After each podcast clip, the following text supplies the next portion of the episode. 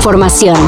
Titulares nacionales, internacionales, música, cine, deportes y ciencia en 5 minutos o menos. Cafeína. Según cálculos, este 15 de noviembre el planeta rebasará los 8 mil millones de habitantes.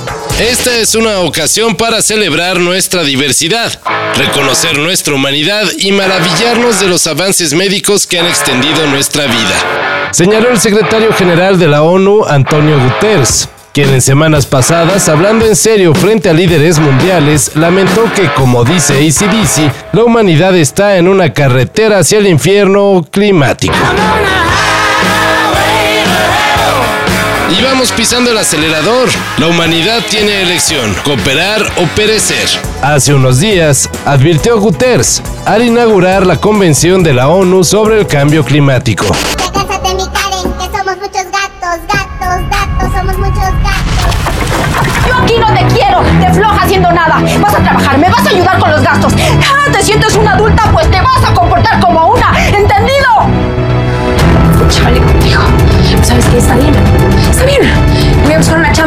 Fines de semana de demostradora o algo en algún centro comercial. Y para ir acomodando a tanta gente en el planeta, o al menos en México, el Infonavit anunció nuevas medidas para que la gente pueda comprar una casita.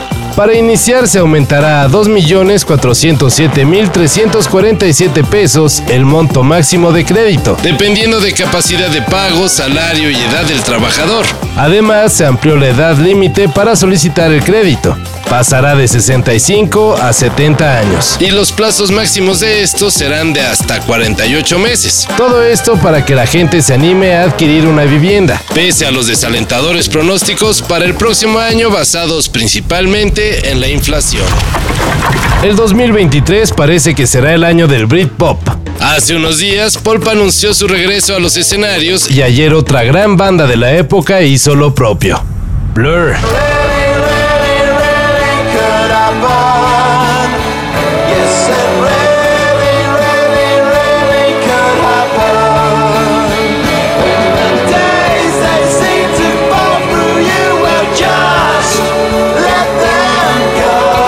Los liderados por Damon Albarn anunciaron que realizarán una espectacular presentación el próximo 8 de julio en el estadio de Wembley, Inglaterra. Y pues ya, parece que no habrá más. Los boletos para tan esperado regreso se venderán el 18 de noviembre en línea se acabaron las especulaciones. Ayer se dio a conocer la lista definitiva de los 26 jugadores convocados para disputar el Mundial de Qatar con la selección mexicana. Y como la lista es larga, mejor les decimos quiénes de los continuamente convocados por el Tata Martino fueron cortados.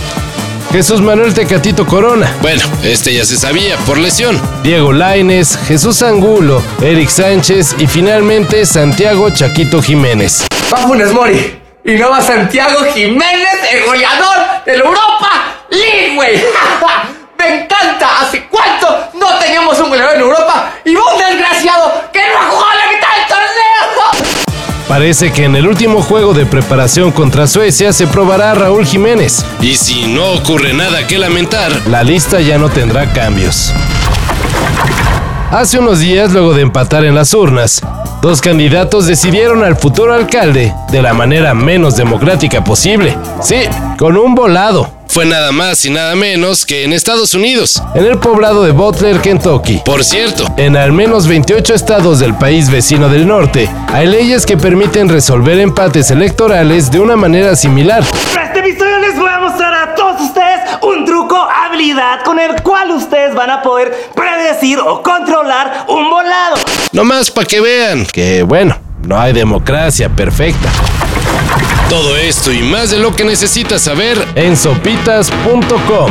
El guion corre a cargo de Álvaro Cortés y yo soy Carlos el Santo Domínguez. Cafeína. Un shot de noticias para despertar. Lunes a viernes por sopitas.com y donde sea que escuches podcasts.